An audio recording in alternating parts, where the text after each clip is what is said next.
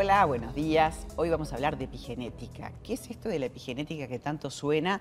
Bueno, nos lo va a explicar el doctor Jesús Costa. Por supuesto que lo conocemos desde su área como medicina vitalista. Tiene un posgrado en psiconeuroinmunoendocrinología y es el director de, la UDE en Maldonado, de la Medicina del Bienestar y Salud, donde están dictando cursos de todo esto que estamos hablando y que, bueno, nos encantó hoy tenerte para hablar de la epigenética. Bueno, muchas gracias, María. Realmente lo de la epigenética es impactante y fascinante, ¿no? Más allá de que hace mucho tiempo se, sabía de esto, pero después de los años 90 tomó realmente el alcance que tiene. Y bueno, la epigenética nos viene realmente a, demostrar que tenemos que hacernos responsables, porque realmente la salud y la enfermedad están en nuestras manos. Entonces Darwin decía que el medio ambiente hacía una selección natural según las mutaciones que nosotros teníamos y como que el más fuerte podía sobrevivir. Hoy tenemos, eh, hoy la ciencia está demostrando que en realidad el ambiente coopera con los genes. Claro, antes pensábamos que la cara genética era como, no sé, te dilapidaba. Si nacías con una cara genética, chau, tenías que morirte así sin embargo, este, la acción de prender y apagar los genes, el entorno, hoy está demostrado que es súper importante. Claro, eh, antes era como que los genes nos condenaban. Claro. Hoy estamos liberados de eso, porque en realidad los genes nos predisponen para alguna enfermedad, pero no nos condenan. claro, hay algunas que no son modificables y otras que son.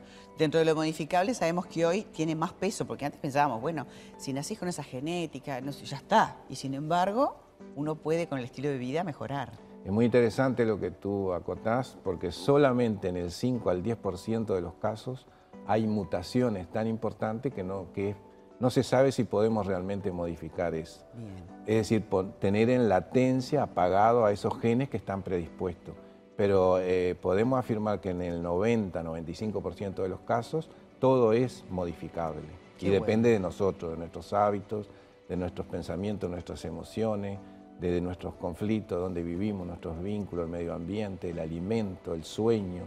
Todo eso va a tener una repercusión en que pueda un gen que está ahí con alguna mutación encenderse o apagarse. Uno sabiendo que tiene una genética a favor de X, bueno, si tenés esa información hay que usarla para generar un hábito ideal para justamente poder manejar esa salud de uno, ¿no? En forma de promoción de salud. Claro, ahí también está aquello de la fortaleza genética, ¿no?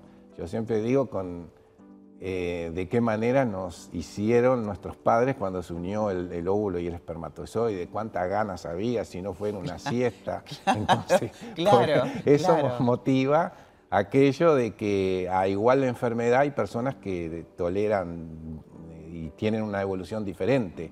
Por ejemplo, uno oye, mi abuelo fumó toda mi vida y nunca tuvo cáncer. ¿Significa eso que el tabaco no predisponga al cáncer? No es que esa persona tenía una fortaleza genética muy importante. También hablamos de la gente de campo que come diferente. Bueno, pero come sin menos contaminantes. ¿Cuánto impacta en nuestra salud la cantidad de contaminantes de la comida, del agua, del aire y también los tóxicos a nivel mental, ¿no? Ni que hablar. Claro. Bueno, indudablemente que hay crisis, crisis ambiental, crisis del agua, en la agricultura, los herbicidas, los pesticidas, que son sustancias tóxicas génicas, es decir, son tóxicas para nuestros genes y eso puede hacer que, esos genes puedan mutar. Claro. Eh, es decir, hay cancerígenos, como son externos e internos.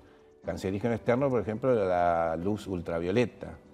Y lo interno puede ser nuestro estado emocional, cuando estamos rumiando penas, cuando estamos en una situación de depresión, en esta idiosincrasia uruguaya de quejas. Total, ¿eh? total. En donde generalmente competimos por ver cuál tenemos. ¿Quién se queja más? ¿Quién se queja más? O quién tiene algo más para aportar para seguir sumando esa conversación que termina nefasta y que además de contagiarnos no llega a nada, porque en definitiva esa queja queda ahí, pero tampoco hacemos nada al respecto. es como infantil, ¿no? Pero lo que no es infantil es poder saber que eh, tener este conocimiento y que tú como médico eh, tengas esa visión, esa cabeza abierta para poder sumar esto que ya está comprobado, que lo vemos permanentemente, ¿no? Este, que no es una nueva ciencia, la epigenética, que hay, hay ciertos tipos de medicina que hace rato que hablan de esto, ¿no? Claro, igual que ahora está también en el centro de la atención la microbiota. Y Hipócrates decía, todas las enfermedades comienzan en el intestino. Alessio Fasano, un investigador italiano de la Universidad de Harvard, investigó el efecto del gluten y, llegó y descubrió una proteína, la sonulina, y recibió el premio Nobel en el año 2000, y dijo, la muerte comienza en el intestino. Y yo creo que también hay muchos neurocientíficos, como Nazaret Castellano, que dice que en realidad los campos electromagnéticos de la flora mal llamada este, tienen más potencia que el cerebro, o sea que el, el, intestino estaría rigiendo nuestro humor, nuestros pensamientos. elige lo que comemos, elige cómo pensamos, elige esa disbiosis también, porque cuando comes mal obviamente tenés más fortaleza o más este, eh, comunidades que te piden comer así y te piden actuar así también, ¿no? Claro. Pero bueno, es, como romper el paradigma, ¿no? Que te digan que somos menos células eucariotas y más virus, bacterias, pero es la realidad. Así que hay que estar en equilibrio, hay que, hay que respetar los hábitos saludables, por eso nos encantó tenerte y nos va a encantar tenerte a lo largo del año eh, y felicitarte por estos cursos que están dando y que sabemos que el año que viene se vienen este, cursos con certificación además, ¿no? Sí, eh, va a ser el primer eh, curso este, sobre administrador en medicina del bienestar en la sede de Punta del Este y bueno, invitamos a, todos aquellos docentes y, este, que estén involucrados en la salud, como pueden ser enfermeros, licenciados en, este, en, enfermería, psicólogo, nutricionista, veterinario. Médicos, claro, toda la gente que está involucrada en, el Profesionales de la salud, que está este, involucrada en el bienestar. Bueno, de eso hablamos acá, del buen vivir también, Jesús. Bueno, sí. Un gusto tenerte. Bueno, igualmente. Un placer.